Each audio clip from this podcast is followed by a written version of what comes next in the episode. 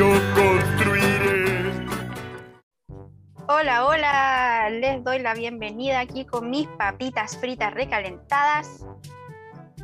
Nada mejor que empezar un podcast así. Querido Qué Raúl, envidia. sí. Querido Raúl, ¿qué tal? ¿Cómo estamos?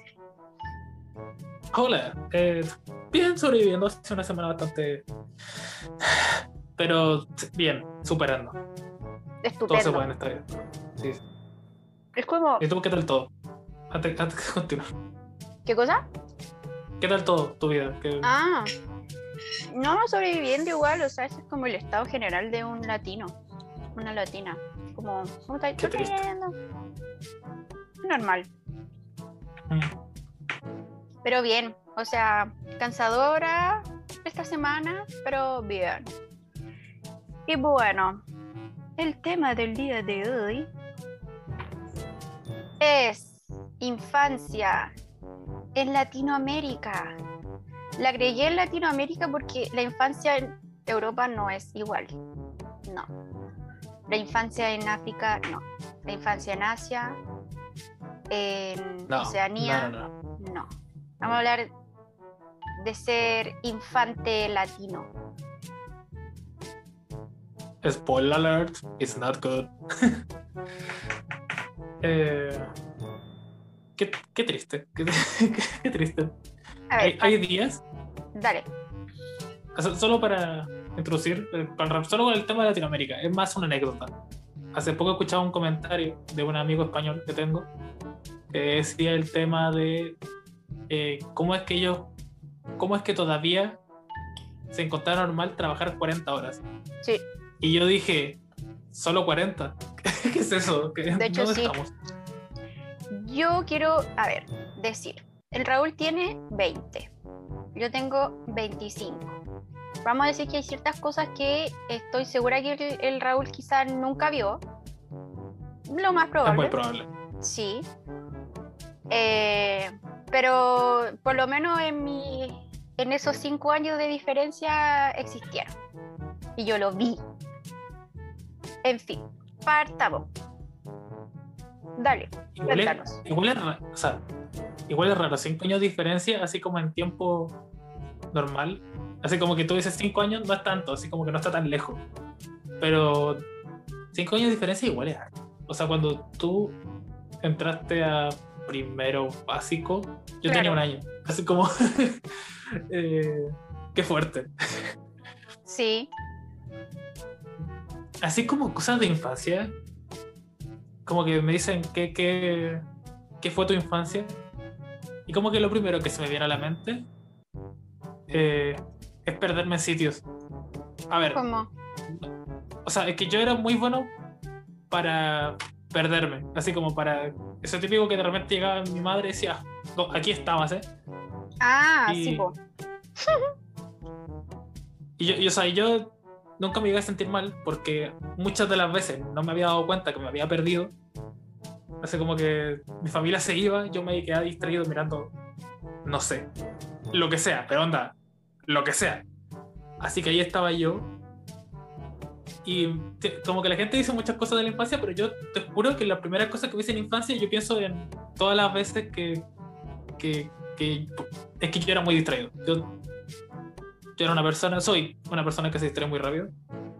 Y de, de- de ser- pequeño y ser distraído es una combinación muy negativa porque porque sí, el, el Sí. colegio, el colegio no está hecho para gente distraída. No, Y mira, y mira que yo en general soy un buen estudiante, se me da bien muchas cosas, pero tomar atención sé que es que es que me muero, me muero. me pasa lo mismo. De hecho, es algo que yo nunca aprendí a hacer, es como que, ah, tranquilo, se pasa con el tiempo. Yo, esta anécdota ya no tan de infante, pero mi primer año en la U, cuando estaba de forma presencial, yo en las clases escuchaba música, porque si no, me distraía con otra cosa. Una cosa pero impresionante. Ese es el nivel. Así que, gente que se, sea dispersa, busque métodos para. Siempre hay métodos, no se va a salir, siempre van a ser dispersos, pero por lo menos hay como formas de que. de como centrarlo es como una dispersión concentrada, que es como opuesto, pero sí. Es- eh, pero no sé, yo de infante soy tan disperso que yo no sé qué cosa hice de infante. Así como que, no sé, hice muchas cosas en la vida. Pero ambos somos dispersos porque normalmente nos ponemos a hablar de una cuestión y nos vamos por la rama. Gente, acostúmbrense. Acostúmbrense. Esto, la excusa es infancia, de aquí va a salir todo. Sí. Eh, yo quiero decir que me pasa lo mismo en el término, la cuestión de perderse. O sea, una cantidad enorme de veces yo en un, como que en un momento dejé de ver a mi mamá y claro, yo me asustaba. Pero otras veces era así como a propósito. De hecho, me acuerdo una vez que estaba en el supermercado y estaba con un primo que tenía mi misma edad. La cosa es que eh, me acuerdo que nos pusimos a ver como el jabón Popeye, porque nos llamó la atención como el monito. Y yo sabía que mi mamá y la mamá de Lina iban a avanzar, po. como que no me preocupaba el hecho de perderlas de vista, porque yo sabía que el procedimiento era ir a atención al cliente, decir, hola, me perdí, puede llamar a mi mamá si llama tanto, y mi mamá me irá a buscar, entonces no me asusté. Entonces yo dije, ah, ya que se vayan. Y después cuando nos dimos cuenta que, claro, que no estaban, mi primo así lloraba desesperado. Lloraba, lloraba, así mi mamá, la cuestión, y que yo tenía como 6 años, y él igual, mi mamá, mi mamá, y no sé qué, y yo así como, hey, Madure. please, ¿cachai? Y dije, ven para acá. Y fuimos, y donde la, la- típico que había así como una mina, y así como, hola, nos perdimos, ¿puede llamar a mi mamá? Mi mamá se llama tanto. Y ella así como, atención, la señora, bla, bla, bla. Y más encima nos dieron dulce, eso era la mejor de perderse, porque uno iba a preguntar así como, hola, me perdí, qué pobrecita soy, ¿me da un dulce? ¿Cachai? Eh. Sí. Eh, o no sé, pues yo me acuerdo que una vez a propósito me empecé a meter como, viste que en los super, o sea, perdón, en los malls, como las tiendas de ropa, hay como unos unas cuestiones donde se pone la ropa colgada, pero es circular. Entonces tú te podís meter adentro y esconder ahí. Sí, sí. Entonces yo lo hacía. Y yo me acuerdo que una vez quise perderme así como obligatoriamente. Y después dije, ¿por qué? Y como que procedí a llorar. Mamá, ¿dónde está?". Eh, y yo creo que una infinidad de veces le di la mano a una señora que no era mi mamá. Eh, Eso, eso da mucho miedo. O sea, a mí me era ese- como, ah, upsí. Es que yo creo que la principal diferencia entre nosotros dos es que yo soy muchísimo más introvertido. Ah, sí, po. Entonces yo, yo no era la clase de personas que cuando le decían, no, sí, tú anda a buscar a, la- a no sé quién para que te vayas, para ver si encuentras tu fama. Yo, no, yo no pienso hablar con ese desconocido. Ese desconocido me puede matar. Así que no. Claro. Sí. ¿Eres, eres de los que le, no, no pueden llamar para pedir pizza? A ver, eso, primero, me parece un poco violento. me- primero. Segundo, me parece un poco exposed. Y tercero, innecesario. Así que sí, sí soy. Eso, conclusión, No. si eres. Sí, sí soy. Eh, no, pero eso, eso sí que lo logré aprender porque llega un punto en tu vida donde como que ya como que tenéis que hacerlo. El- lo Sí. chistoso que soy como el clásico introvertido, pero que al final siempre termino en puestos de liderazgo y yo no sé qué hago ahí. Aquí estoy. La cosa es que Sí, yo, yo también hacía lo de esconderme en lugares, especialmente en, la- en las tiendas de ropa, porque es como bacán. Es como una- es lo más cercano a una jungla que tiene una persona citadina. sí. Y especialmente cuando tienes hermanas o hermanos, chicos, entonces todos son chicos, todos corren, y los pisos siempre son de esos que se resbalan, así que como que puedes como deslizarte, Claro. y es como una, es una experiencia como envolvente, así como que tu familia te mira con cara de qué estás haciendo, y después te retan y uno, pero ¿por qué la gente no ve este mundo de posibilidades? Es tu Fantasilandia. Sí, sí, es gratis, y después va a llegar ropa, o sea, no sé. Mientras la gente mira, yo, sí, es que no, no hay dónde perderse. cómo no tenéis visión. ¿Te das cuenta lo que estáis perdiéndote?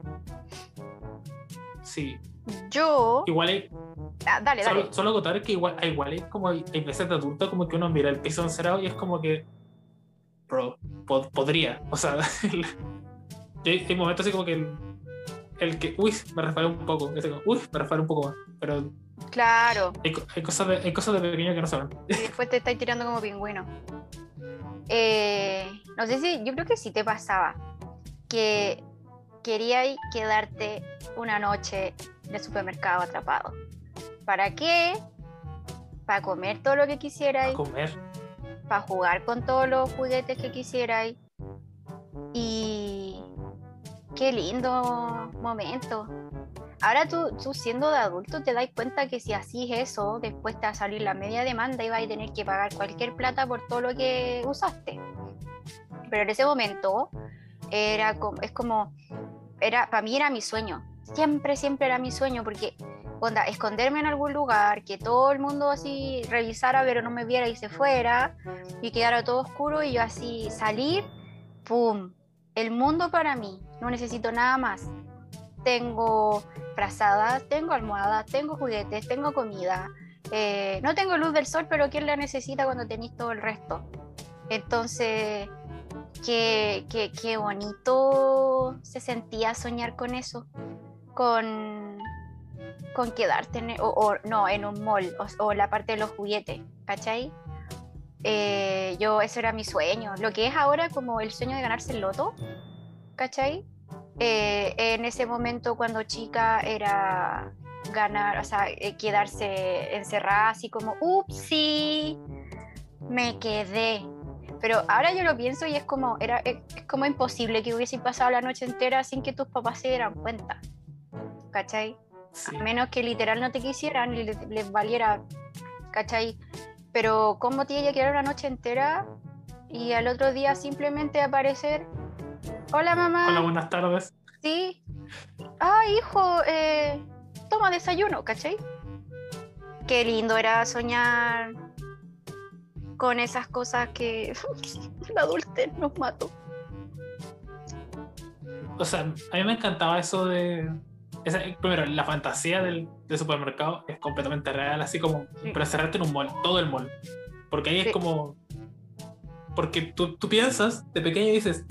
Mi plan no tiene fallos. O sea, yo puedo sobrevivir aquí un año. Sí, Que sí, me hasta sí. una carpa y sí, hay, hay carpas, hay camas, hay todo. O sea, yo.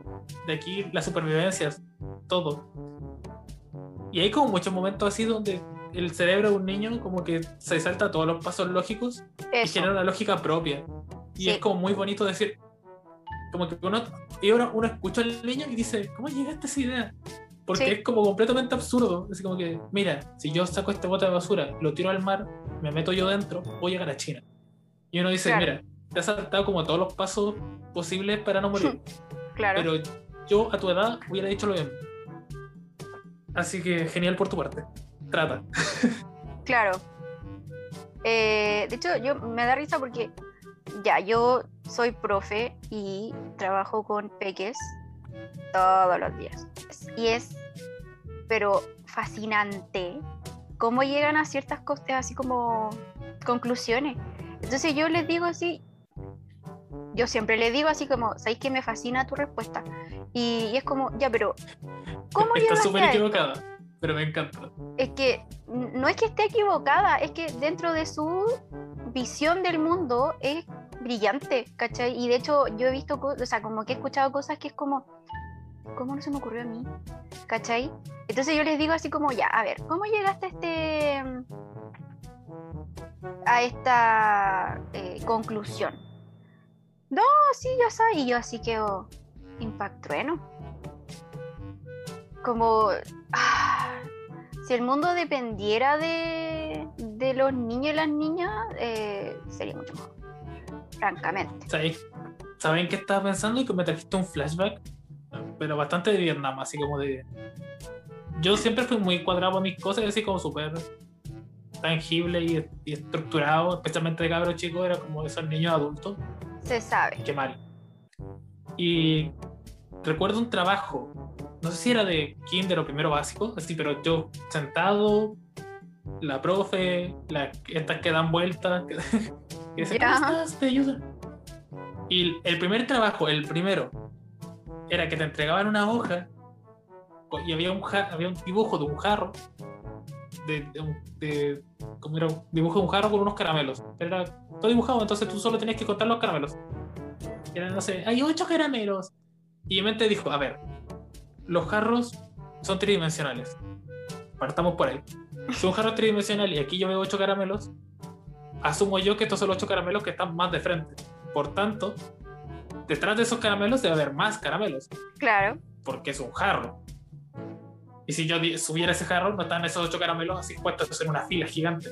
Así que voy a tratar de sacar lo que yo no sabía era el volumen del jarro y de saber aproximadamente cuántos. Y yo dije. Entonces la señora iba viendo y dijo: oh, eh, bien, 8, 8, 8, 7. 8, 8, 47. Y la profesora me quedó, o sea, me vio mi trabajo y me miró con una cara de odio que jamás se mira de la mente. Y dijo: ¿Por qué? dijo: Porque y yo le traté de explicar.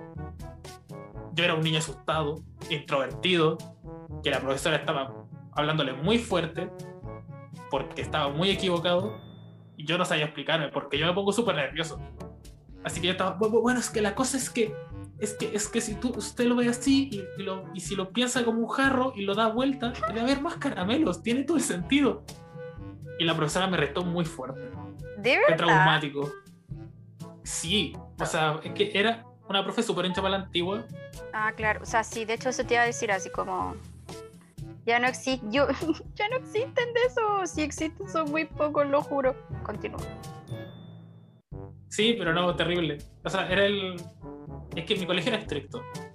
Porque era colegio de cura, era como, éramos como los Ah. conocidos en la ciudad, Claro. éramos como el colegio exigente.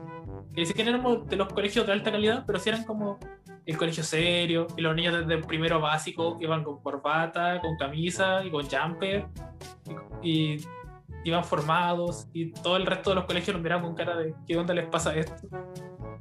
Y siempre fue un colegio muy cuadrado para sus cosas. Claro. Sí. Entonces, sí, eh, se dio mucho. En muchos, muchos profesores que eran así concha por la antigua de mi respuesta, mi solución, mi procedimiento. Claro. O te, o te tomas un buen 2 y nadie dirá nada. Y nosotros, pero ¿por qué? Sí, sucede. Sucede. Eh, pero mira, por ejemplo, ya, me voy a tomar la libertad de, de explicarles lo siguiente. El año pasado, cuando estaba como todo este proceso de, de construir la nueva constitución, etcétera, etcétera, yo le dije a mis chiquis, mis peques, yo tenía el año pasado un tercero básico.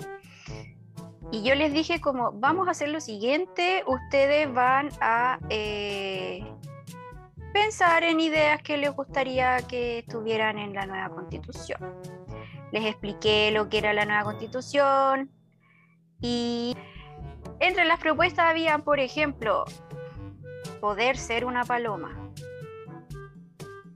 que todas las mascotas puedan ser presidentas poder tener árboles de dinero, poder comer en clases,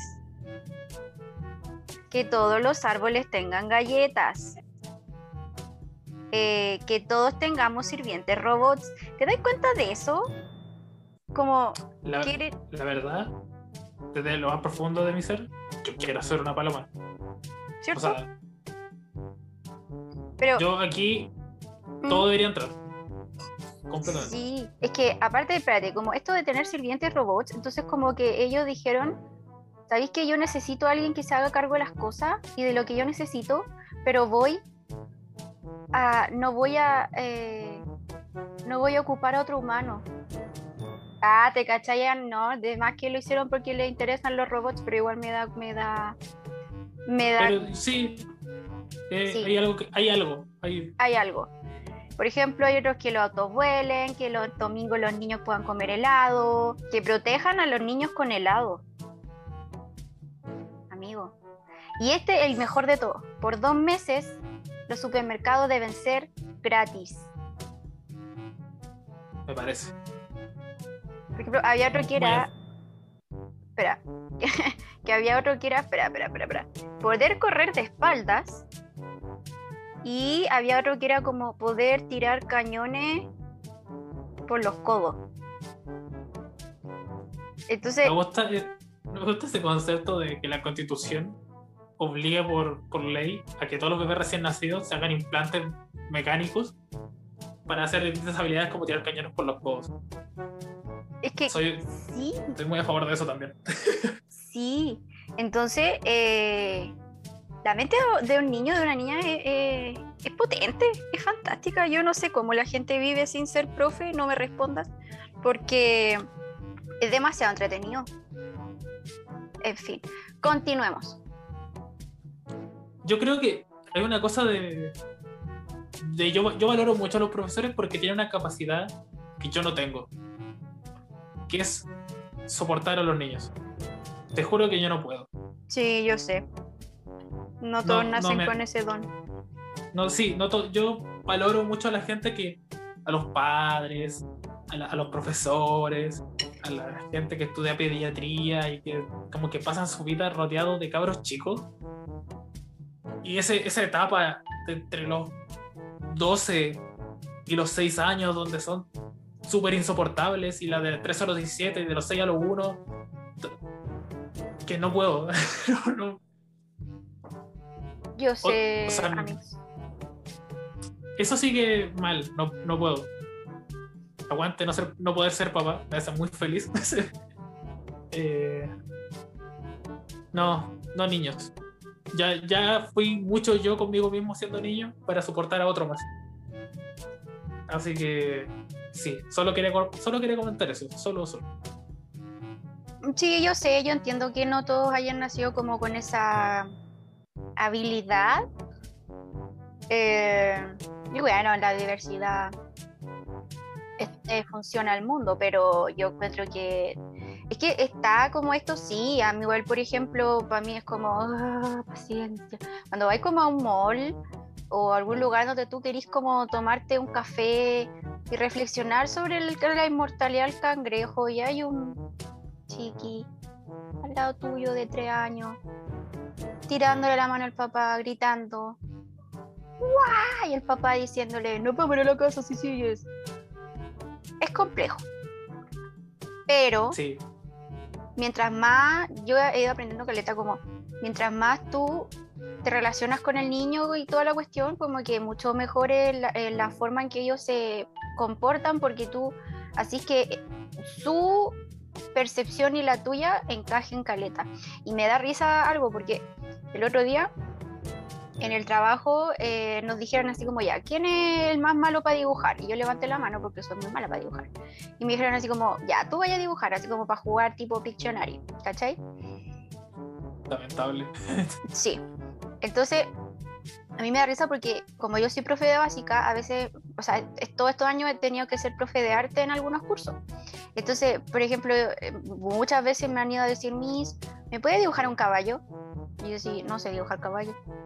¿Y cómo profe de arte si no sabe dibujar caballo? ¿Cachai? Es la frase que tengo todos los años. Entonces yo lo comenté ahí con los colegas y una profe me dijo, ¿en serio? Qué raro, porque yo tampoco sé dibujar, pero siempre los niños me dicen, ay, qué lindo, Miss, qué bonito la cuestión.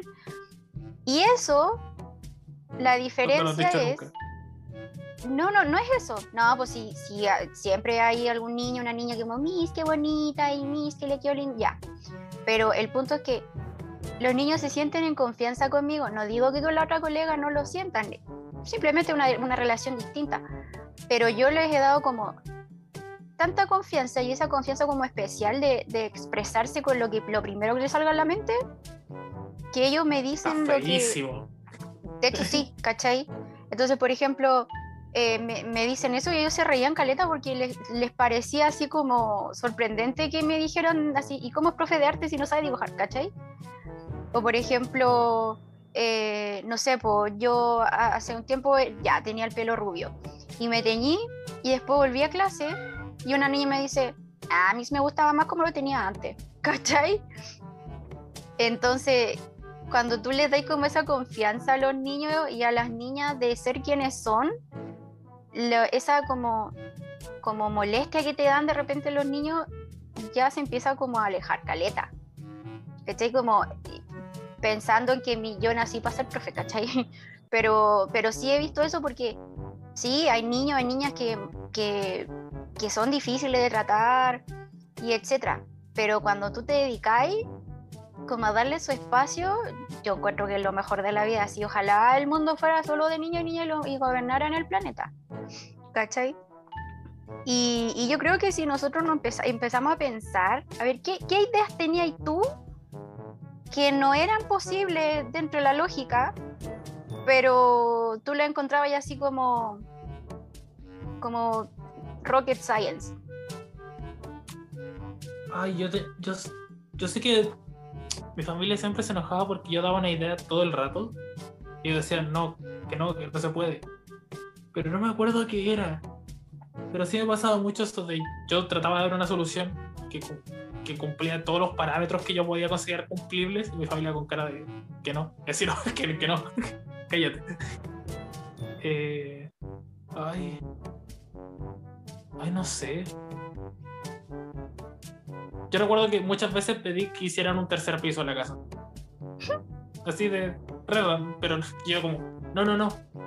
Tranquilo, la casa es cuadrada. Solo hay que, igual que un Lego, tú llegas, insertas uno arriba ya, y ya está, funciona. It's work. Agarran cualquier casa, le cortan la parte de arriba y se la Claro. instalan arriba. Me encanta. Funcionaría de 10. O sea, que bajo la lógica de los Legos, me dice que estructuralmente es posible. Y familia con cara de, no. no, fíjate que no. Es Y por yo- esto que los niños no deberían pensar. Sí.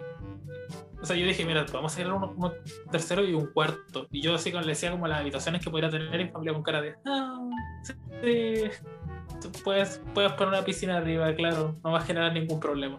Claro. La gente con poca iniciativa, lamentable. Con, con poca visión. Yo recuerdo, siempre pensé, y creo que esto es muy típico, como si no hay plata, ¿por qué no imprimen más billetes? ¿Cachai? Como para combatir la pobreza, ¿por qué no imprimen más billetes y le dan billetes a la gente en la calle? ¿Cachai? Todavía me lo pregunto, francamente, ¿por qué no lo hacen? Pero asumo que es por algo más, com- más complejo que solo imprimir. Pero... Yo siempre recordaré un TikTok que dice que el mundo se divide entre la gente que sabe por qué no se imprime más dinero y la gente que sabe. Claro. Es completamente real. De hecho, sí. Eh, a ver, ¿qué más, ¿qué más pensaba yo? Mm. O sea, esto no era como una idea así tipo de la NASA, pero yo cuando chica pensaba que la, la- la tele, lo que tú veías en la tele, era porque el escenario, la escena que tú estabas viendo estaba dentro de la tele. ¿Cachai? Onda, en plan, tú sacabas la pantalla y estaba la gente ahí. Entonces como que Sí. yo siempre me preguntaba eso, así como, ¿qué pasa si abro la tele? No, ganas no me faltaron, pero no era tan curiosa en ese sentido. Pero eso es lo que pensaba cuando chica. Después cuando me di cuenta que no, fue una decepción, en verdad. Sí, me imagino. Debe ser, debe ser un proceso complejo. Sí. ¿Y qué pensamos del viejo Pascuero? Me pasa algo curioso con el viejo Pascuero porque tengo esa esa sensación de siempre haber visto en la tele el comercial de ser el, eh, el mejor Pascuero este año, no sé qué, el Pascuero va a entregar los mejores regalos al Jumbo. Y yo Claro. estaba ahí con cara de, esto no tiene sentido. ¿Cómo es que llegan a mi casa si es que llegan al Jumbo? Hay un paso aquí que no entiendo. Mis padres le compran al Jumbo las cosas de Santa entrega gratis. Acá hay un tema. Esto es una estafa, llama al. Eh, y sí, yo encontraba muy regular eso, así que dije, no, aquí algo falla. Hasta que uní los hilos y dije, oh. Pero igual hay como un momento extraño entre que tú dices, yo creo, fidedignamente, hay, hay como unos cuatro años donde tú dices yo creo para que tus papás sigan creyendo que crees y te sigan llegando regalos y se siga manteniendo la ilusión. Pero hay como no, na- ni tus padres no creen, tú no crees, tu- tus hermanos no creen, pero todos están ahí simulando una realidad que no existe. Sí. Es un poco triste, pero, pero es la magia, eso sí que es la magia de la Navidad. Yo quiero decir que yo, a lo mejor la, la gente no, no me va a creer y me va a decir, ay, sí, ahora lo decís, pero yo siento que desde que tengo memoria, yo sabía que algo andaba mal con esa idea. No voy a mentir. Yo no sé Porque cómo entra.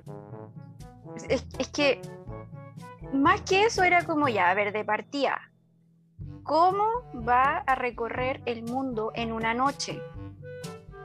Onda, ¿cómo va eh, a parar en cada casa, saber qué regalo le va a dar y después volar otra vez?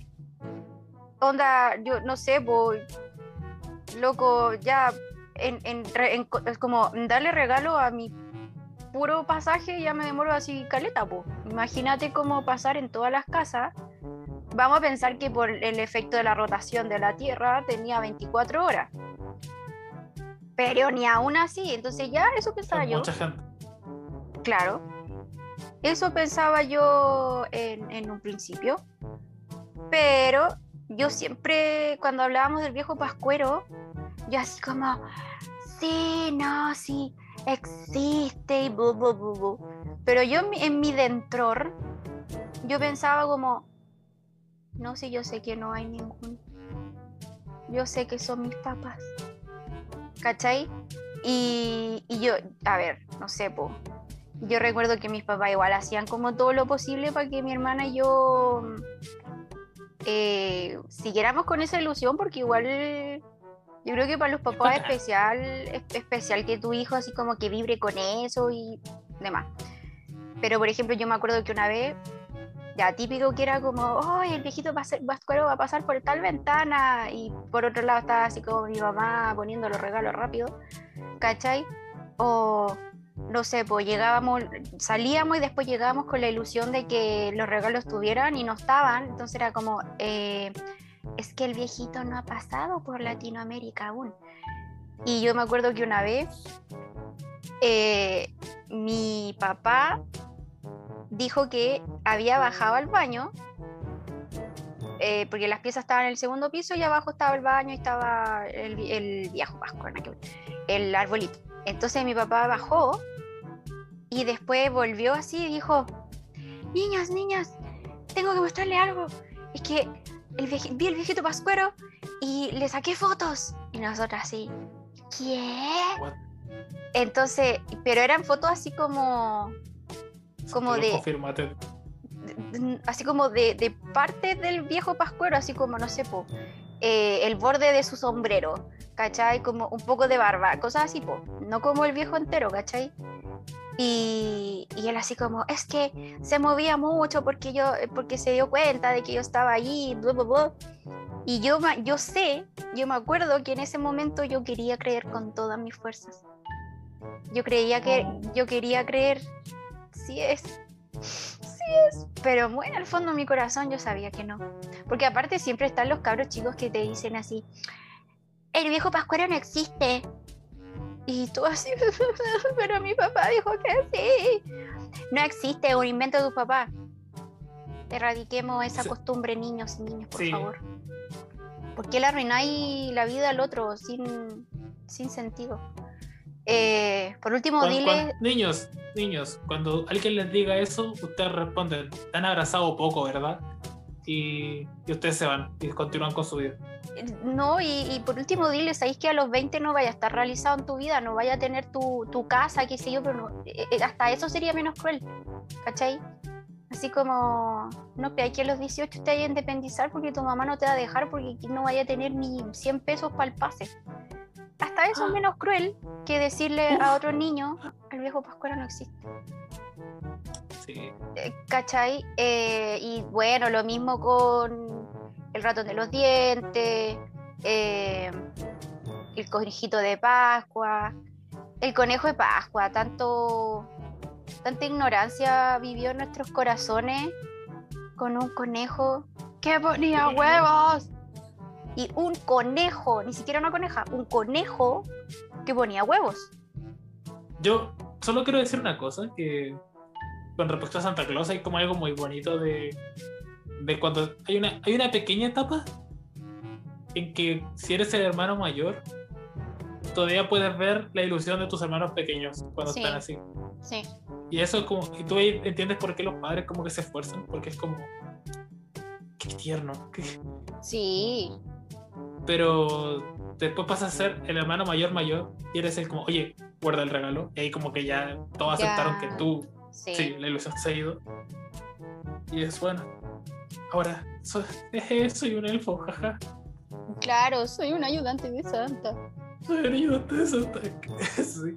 Pero yo quiero hacer una pregunta. A ver, ¿En qué, ¿A qué edad tú dejaste de ser niño? Así tú dijiste, ya no soy más un niño. ¿Sabéis que siempre he querido responder esa pregunta? Y es que hu- hubo varios momentos en mi vida que yo dije, he crecido. Por ejemplo, yo recuerdo el momento en que yo me aprendí mi root. Yo dije, mi infancia se fue. Soy una persona adulta, responsable. ¿Y yo qué? Tenía como 10 años. Pero yo dije así como, bienvenida adultez. Cuando me aprendí mi root. Sí. ¿Cachai? O, eh, no sé, el, el ir a pagar una cuenta de mis papás. eh, o, pucha, el irme sola para la casa desde el colegio. Como que no era... Eh, Eso, ¿Mm? eso es muy loco. Sí. Porque uno no sé qué edad te dejaron irte solo a tu casa, pero yo recuerdo así de, de, de ir pequeño, como que te vas con tus amigos, tú decías, soy, soy prácticamente una- un señor de 40, que esto es como la gente que sale del trabajo, somos, Sí. somos seres idénticos, idénticos, indistinguibles el uno del otro, Claro, mamá compró un maletín para ir al colegio. sí. Y es como muy... Cállate, cállate de nuevo. A mí, a mí me dejaron irme sola a 12, 13, por ahí. De también, 13, pero- 13 en realidad. ¿Pero tú estabas Eh, cerca de tu colegio? Sí, pero por ejemplo yo me acuerdo que en primero medio fue la primera vez que yo me fui sola en metro. ¿Cachai? Primero o segundo medio parece que no me acuerdo. Que yo me fui sola en metro, loco, mi mamá me llamaba en todas las estaciones. ¿Cachai? Yo andaba así como, Bellavista, hija, ¿cómo vais? Bien. Pasaban dos minutos. Mirador, hija, ¿cómo vais? Voy bien. Y así. ¿Cachai?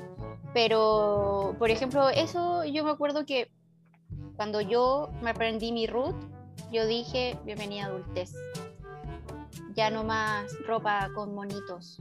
Quiero mi uniforme de oficina. Como ese plan. Cuando la cajita feliz ya no me llenaba. Ahí yo sentí que gran, como gran parte de mi niñez había ido. ¿Cachai? Yo me acuerdo de hecho exactamente el momento en que yo me comí una cajita feliz y en mi mente dije, sigo con hambre. Por lo tanto, ya no iba a pedir más cajitas felices, me iba a pedir una- un combo grande de los, de lo- para los grandes, mientras mi hermana seguía comiendo cajitas felices y ella estaba así como llena. De hecho, yo le pedí así como, ¿me das un nugget? Entonces, ese fue otro momento interesante en, en mi infancia, que, o sea, eh, en, el, en el, la transición a la adultez. ¿Te cuento algo triste? A ver, Yo solo he comido una vez una cajita feliz. Una vez. Así que tú me dices triste. esa proporción y yo digo, no entiendo. Porque yo ya en mi recuerdo que traía, si que venía con juguete todavía, no recuerdo nada. Porque yo he comido en el McDonald's tres veces, a lo mucho. O sea, no, no, está- no íbamos al McDonald's porque era el que en, la, en el mall, era el que estaba más lleno. De más, pues, Así que siempre. siempre, sí, entonces siempre íbamos a otro. Pero no, por esa misma razón, como que nosotros solo veíamos desde fuera, así con la mano extendida, la cajita feliz. Y nos íbamos. Claro, desde el vidrio, mientras llovía. Sí. Solo una vez fuimos así como a un local que era del McDonald's, así como local cerrado, que tenía como la cosa de los juegos. Oh, y ahí como que compramos compramos como la, la cajita feliz. Y yo, wow, ¿con qué esto es? Eh? Claro. Hoy esos juegos te daban la corriente a cada rato y había un olor a pie impresionante. Yo, como buen niño introvertido, yo no era mucho de subirme a este tipo de juegos. Me imagino. Porque Había que Y eso me llevó, a me llevó a recordar esa etapa de a esa etapa de niño de tener educación física. Y, y siempre tuve esa sensación de I am too gay for this. Eh, Porque no puedo creer que todos los semestres, con la cantidad de deportes que existen, todos los semestres había uno de fútbol. Sí. Dije, Ay, no, qué, chon. qué horrible eso, porque, espérate, paréntesis, que a mí en la media todos los años era así como, y los niños van a aprender básquetbol y fútbol, y las niñas, Niñas, revista de gimnasia. No, ni siquiera voleibol, ojalá hubiese sido voleibol. Las niñas, revista de gimnasia, van a usar cinta, van a usar una pelota o van a hacer un aro y van a tener que hacer una coreografía. Yo lo odiaba, yo lo odiaba, no había nada más que me asqueara en la vida que eso, onda, a mí me costaba caleta correr. El test de Cooper, la cuestión, era horrible para mí correr, trotar. Yo prefería mil Tit. veces, mil veces, uy, recuerdo de Vietnam con- eso. Yo prefería mil veces que me tuvieran 24 horas corriendo a hacer esa revista de gimnasia horripilante. Qué fuerte, qué traumático. Yo no. No, no, no. La- es que yo, yo tenía un problema particular. Muy particular. Uno de los problemas que tiene el Asperger. Ok, Raúl tiene trastorno, trastorno del espectro autista. Y una de esas cosas que te genera el, el Asperger es que tienes una coordinación horrible Sí, pero te, te quieres morir. Entonces, entre que, primero, dibujar y escribir se me va a regular. El tema del fútbol, básquetbol, voleibol, que, o sea, me explotaba una neurona. Yo no podía decir, pies vayan para este lado, golpeen a esa pelota en movimiento y mira hacia adelante. Esa- eh, mi cerebro explotaba.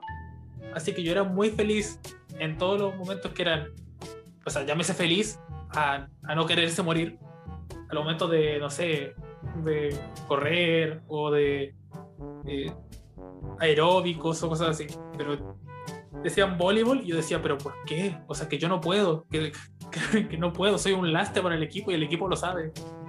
Que no, que no, por favor. Yo creo que hay que decir a todos los profesores de educación física que si hay alumnos que no quieren hacer X deporte, no es de flojos, no siempre. Es que no todos tenemos las mismas capacidades para hacer deporte. Es que hay que personalizar esa cosa de algún modo. Que hay gente que no, no tenemos coordinación. No, nu- nunca tendremos esa coordinación. Que no, no puedo tocar una pelota de forma decente. Soy, soy incapaz. Bueno, eso, eso que sentís tú como de la poca coordinación era lo que sentía yo cuando había que hacer la coreografía horrible. ¿Cachai? Yo era cero coordinación, o sea, yo veía a la profe como con la media cara o se reía porque mi desempeño era asqueroso. ¿Cachai? Como que me ponían notas por pena, literal por pena, porque yo no nací para eso. ¿Cachai? Yo, así como lo que tú decís como de como el llamado a los profes de educación física, eh, yo creo que es como responsabilidad de cada profesor, y lo digo siendo una profe porque yo ya me la tomé muy a pecho, es adaptar tu enseñanza a las necesidades de cada estudiante. Entonces, por ejemplo, ya típico que era una nota, ¿cachai? En, en septiembre el hacer como el baile, la obra para el acto de fiestas patrias, y habían personas que para ellos era terrible salir en público, ¿cachai? Y lo obligaban igual por una nota, qué sé yo. Encuentro que eso es horrible, ¿cachai? Yo, por ejemplo, a mi estudiante, ahora en pandemia, por ejemplo, yo eh, les pedía videos para poder, o sea, de ciertas materias, como para, el, no sé, pues, para evaluar eh, la unidad que estamos pasando. Y yo, yo le hacía hacer videos básicamente porque era la única forma de yo poder saber que el niño había aprendido, ¿cachai? Porque yo no estaba con él, no estaba viéndolo mientras aprendía, qué sé yo. Pero siempre les daba la opción de que si no querían aparecer en, la, en el video, sino que si les incomodaba, que me hicieran un trabajo escrito. ¿Cachai? Entonces yo encuentro que es tan como vintage, así como tan 1900, como el obligarte a hacer algo que te incomoda, porque el hecho de que, no sé, pues yo me imagino que te obligaban a hacer un montón de cosas que te incomodaban, ¿cachai? Y estoy segura que tú no aprendiste con ese método, ¿cachai? Eh, que un niño haya salido a bailar con cierto traje que le avergonzaba y le hacía sentir mal para fiestas patrias, no le hizo aprender, simplemente lo hizo ser más introvertido, más tímido, ¿cachai? Se, se avergonzó. Entonces, yo creo que a todos nos pasó. Yo sé que como mi generación de profe están como erradicando todas esas costumbres. Yo creo que a todos nos pasó, así como que nos obligaban a hacer algo que no tenía ni una base pedagógica. ¿Cachai? Entonces, ¿por qué a las mujeres no podíamos jugar a la pelota y los hombres sí? ¿Por qué los hombres no podían ensayar coordinación con una cinta? ¿Cachai? Pero las mujeres tenían que hacerlo. ¿Por qué no podíamos escoger qué era lo que quería? Y yo entiendo que, que, que siendo como profesor de educación física, tienes que asegurar que el niño o la niña haga algún tipo de ejercicio a la semana. Porque siendo Chile, eh, lo más probable es que Sí, si no era tuvieran, la, no tuvieran la clase, no lo harían nunca. Y lo digo yo que no hago nunca ejercicio. ¿Cachai? Eh, tenían que asegurar que el niño o la niña se desarrollara de- en, en tema de ejercicio, qué sé yo. Pero yo creo que era responsabilidad, es responsabilidad de cada profesor adaptar, como yo decía, la, eh, tu enseñanza a la necesidad de cada alumno. Entonces, si tenía, por ejemplo, si ya tu profe te tenía a ti, a ti te costaba mucho la coordinación, etcétera, buscar como en qué era y bueno, pues, ¿cachai? ¿Qué, ¿Qué te hacía, por ejemplo, no sé, po, por último, ya, correr, ¿cachai? Hacer un circuito, ese tipo de cosas. Entonces, espero que los niños y las niñas de hoy no estén sufriendo esa estupidez de ser obligados a hacer cosas que les incomodan. No es, no es lo mismo así como, profe, no quiero hacer esto porque me da flojera, no es lo mismo. Es cuando realmente tú sabes que a ese niño le afecta lo que tú le estás pidiendo. ¿Cachai? He dicho, ese fue mi discurso pedagógico el día de hoy. Continuamos. ¿Sabes qué? Yo, yo estoy muy maravillado porque me gustaría mucho pensar que son prácticas que yo, que yo viví y que ojalá ya no se den. Sí, Por ejemplo, yo hace, hace relativamente poco estaba saliendo con un, con un chico que ahora es profe de matemáticas y me contaba que, bueno, relativamente poco es hace muy poco. Y él me dijo, no, sí, hoy día tuve la primera clase con, con los chicos y... ¿Y cómo se llama esto? Y le pregunté sus pronombres y le pregunté así como si preferían que le tratara por, por qué pronombres. Y yo dije, ¿te imaginas ahí? Así como que conversamos de buenas cosas para ver cómo se va la clase.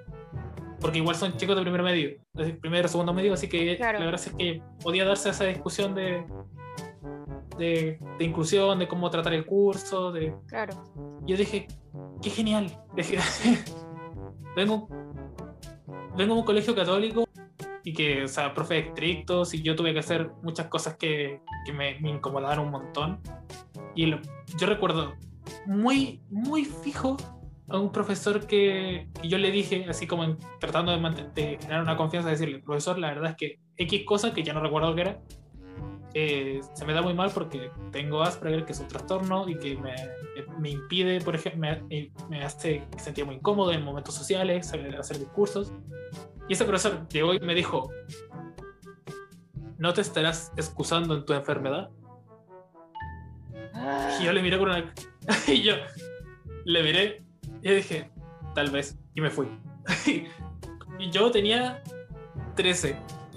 Yo, y dije, no voy a volver a hablar de esto en mi vida, jamás, nunca. Porque fue tan de... Es que imagínate que yo después de le decían, imagínate que viene un niño sin piernas que le dicen, oye, corre. Y el, y el profesor dice, corre. Y dije, no puedo, no tengo piernas. Bueno, tal vez te estás excusando en que no tienes piernas para Claro. no correr. Claro, te falta la motivación. Si tú quieres, puedes. Si tú quieres, puedes ir, profesor. Que le...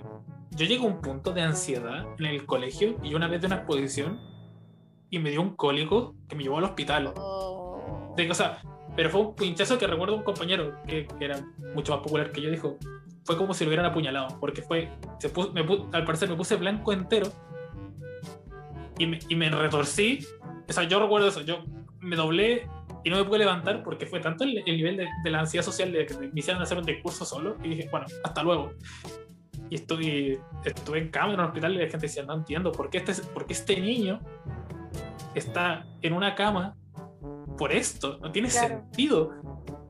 Y el profesor todo feliz diciendo, bueno, Es como el equivalente a mi perro se comió mi tarea, así como, eh, profesor, no puedo porque estoy en el hospital. Para ellos, yo Sí. creo que era algo así. sí, después, de, de hecho después igual me hicieron hacer el maldito, el maldito discurso, me salió como un 5 porque igual estaba re nervioso y dije, bueno, será, la vida no me da. Claro. Pero me Me- agrada mucho escuchar, escuchar a profe nuevo y decir, ver como esa, esa disposición a, a cambiar cosas. Muy bonito. Yo Sí. recuerdo tercero y cuarto medio con mucho cariño porque también llegaron profes nuevos y, lo, y se notaba mucho. Sí, Sociedad. sí. Yo, es que yo siento eso como que es muy responsabilidad mía, eh, cómo un niño se desarrolle o una niña, ¿cachai? Como para que precisamente no pase esto que te pasa a ti, ¿cachai? Eh, eh, claro, como niños que les cuesta mucho, por ejemplo, niños que yo sé que son muy tímidos, que están pasando un, momento, un mal momento, que yo sé que no quieren prender la cámara y yo no, no los obligo. A veces fome porque como que de 20 niños hay dos que tienen la cámara prendida y es fome porque uno los quiere ver porque no les tiene cariño. Pero hay unos que yo sé que no, no pueden, pero así como de...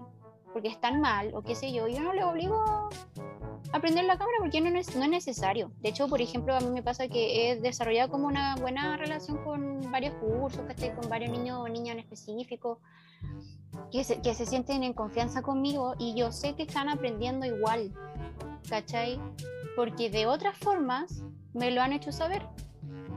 Entonces, hay cosas que ya que, que no son necesarias, que no son pedagógicas y, y es, es nuestra responsabilidad adaptar la, la educación que estamos dando a esos niños. Y ojalá que ya no estén viviendo cosas que nosotros vivimos.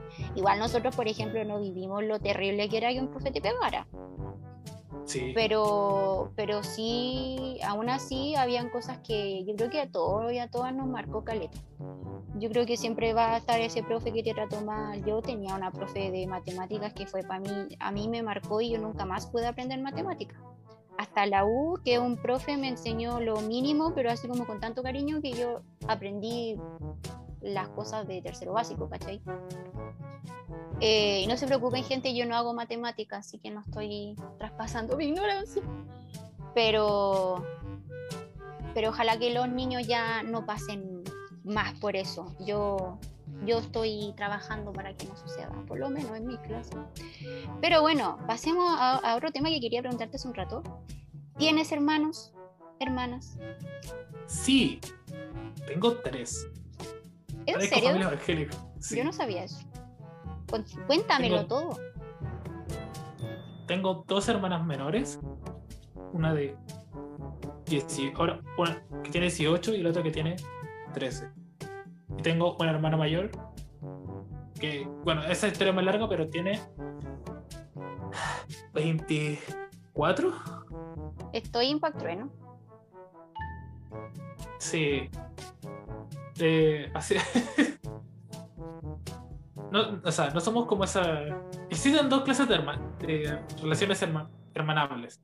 Están los hermanos, Sí, que son como ustedes dos, que se como que comparten vida y como que, sí. como que hacen cosas juntos. Y están los que no.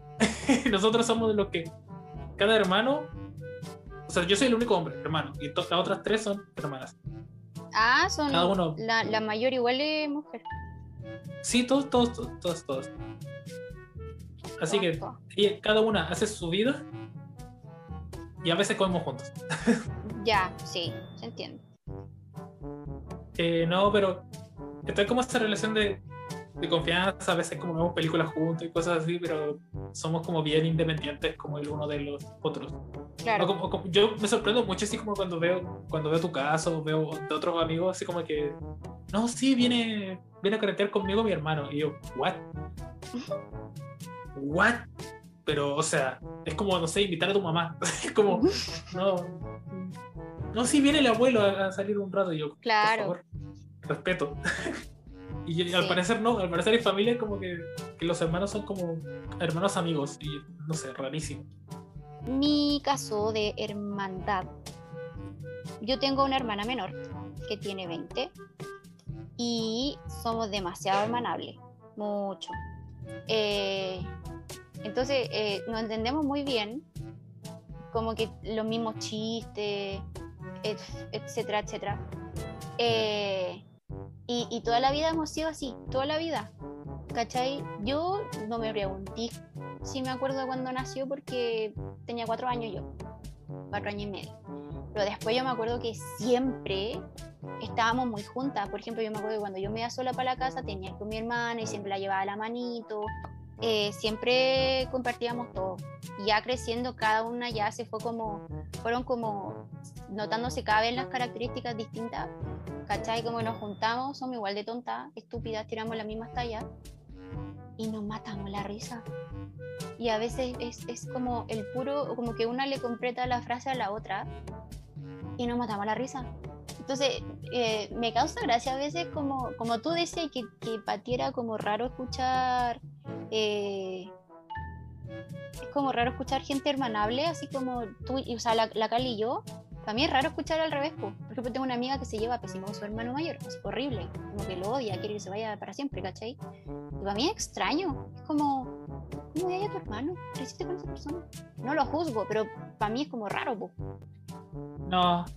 Así como que yo, así como te recuerdo, como que tengamos un grupo, así como que nuestra familia, como que cada uno así como que tiene su habitación y como que su habitación es su mundo. Y to- que todos somos muy distintos. Pero no en el distinto de. Ay, es que, no sé, tú eres muy extrovertido, tú eres muy introvertido, que también, sino que todos tenemos gustos muy distintos, así que compartíamos pocas cosas que hacer en conjunto. Había gente que le gustaba, no le gustaban los juegos de mesa, había Claro. otras personas que, que no le gustaba ver películas, otros sí, entonces como que era muy complejo hacer algo que le gustara a todos para que todos se mantuvieran en conjunto. Así que nunca tuve esa dinámica de, de compartir cosas porque éramos demasi demasiado, o sea, somos demasiado distintos para así como para, para así como para pasar tiempo. Pero tú vivís con tus tres hermanas. No, una vive, o sea, es que el- todos viven aquí y la mayor se fue. Es que la historia es demasiado larga. Es que ella es adoptada. Es Ya. Adoptada. Fue adoptada ya grande, llegó ella con 15. Ah, ya. Porque una- ahí sí que la historia de cómo llegó ahí sí que es larga. Pero entonces ella vino, se quedó unos cuantos años y después volvió a hacer su vida en donde ya la hacía antes, Ah, ya. que es en Serena. Ya. Y de hecho, se casa, se casa en marzo, así re random. Y un día nos llegó el aviso así, hey, no, me caso con alguien y nosotros, ¿what? Así que. Es- eh, para que vean que ese es el nivel de relación entre hermanos. Así que un día, hey, me caso. Nosotros, ah, curioso. Fa- Está- mi- ¿Estaba padres pololeando? que obviamente sabían. Sí, o sea, estabas pololeando. Mis padres obviamente sí sabían de que llevaban una relación larga, no sé qué. Nosotros, ni idea. Claro. O sea, nosotros, nosotros ni nos seguimos en redes sociales, así como que nada. Ay, qué raro eso. Es que no De hecho, sé creo- cómo. ¿Mm? Creo que, lo- creo que las tengo bloqueadas, así que ya me tienen bloqueada a mí. Así como que el espacio personal es como, Yo lo encuentro demasiado raro alto porque importante. como que con mi familia en general, mis primos, mis tías, qué sé yo, mis papás, somos terrible apegados. ¿Cachai? Y es como, no sé, po, a- ahora la tía de la que voy a hablar ya no vive acá en Santiago, pero cuando estaba acá era así como, cada cierto tiempo era así como, oye, hagamos un asado celebrando que hoy día es domingo. Buena, y todos nos íbamos a la casa así como de alguien, la mía, la mi abuela, qué sé yo, asado. Después así pasaba un tiempo y, oye, celebremos que hace un año teníamos la misma edad de ahora, pero un año menos, ¿cachai? Y así, ok. Eh, siempre hemos sido así, como siempre súper apegados, entonces como eso de, de, a mí es extremo el no tener a tu hermana en Instagram y tenerla bloqueada, para mí es, es un mundo paralelo. De hecho, te cuento algo mejor. Creo que mi hermana menor no la tengo ni agregada en WhatsApp. O sea, en el grupo de la familia, creo que la mitad son números. No te puedo creer. Ya, Y, o sea, y- ¿Qué, qué es no te esto? cuento. Y, o sea, y a nivel familia, así como externas y primos, a nadie. O sea, a ninguno. A ni un primo, ni un tío, nadie. No me interesa. No, yo los tengo a Nada, todos. cero. De hecho, tenemos un no. WhatsApp así como de toda la familia y, y nos mandamos videos de lo que estamos haciendo y cuestiones así. Ah, sí, yo. Eh, yo estoy en uno, que es como el de la, como el de la familia de parte materna, que es como la que se extiende y la que está todo, todo unida. Yo me meto cada un mes, así para mar- pues, oh, este mes 250 mensajes. Entro, salgo, fuera. Como, a ver, alguien murió, no, Sí. ya.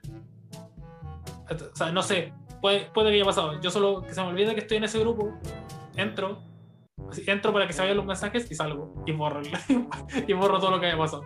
Claro. Eh, no, no, no.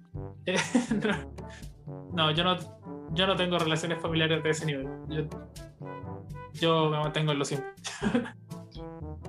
Qué bonito. De hecho, una vez me quiso, de hecho, una vez me quiso seguir un tío cuando yo eh, y yo lo vi y dije, what?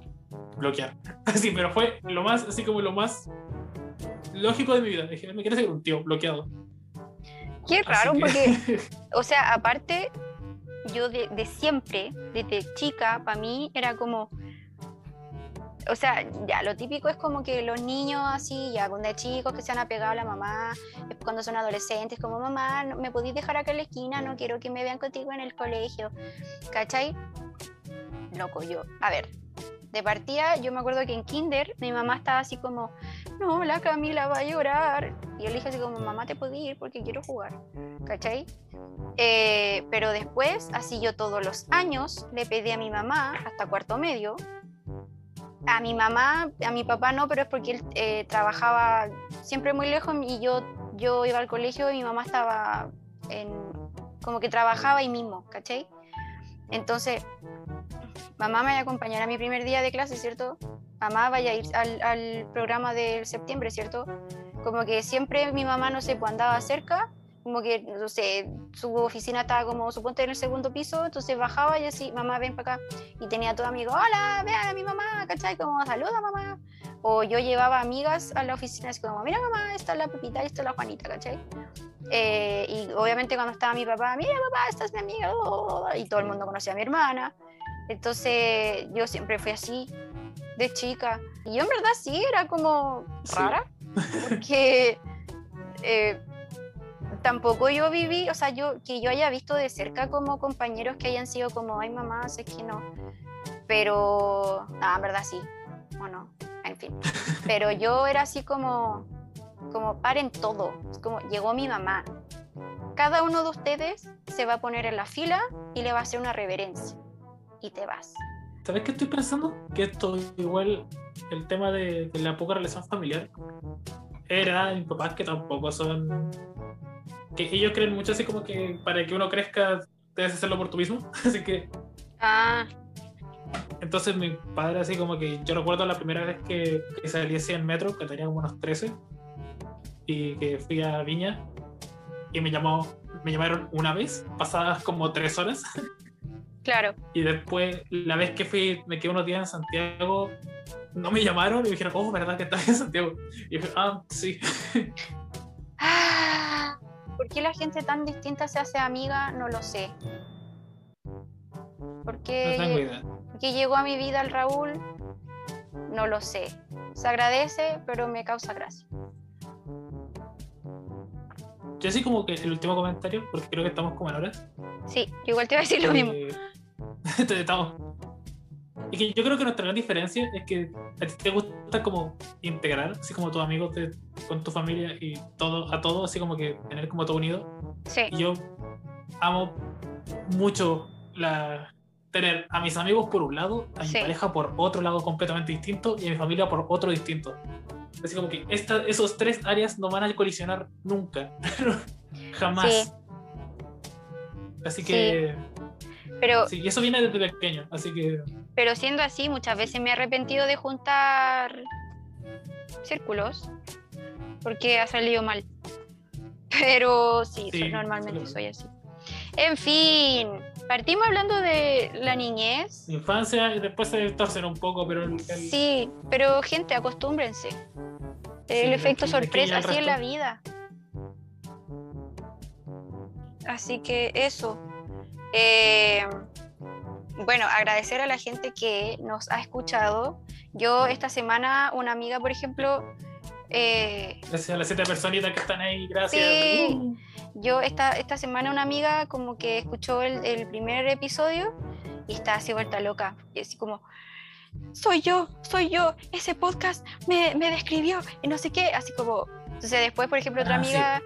Me dijo, cuando yo cuando puse como lo del podcast de Corazones Rotos, una amiga me dijo así como, este es justo para mí. Entonces, son pocos fans, pero son leales y, son, y nos valoran.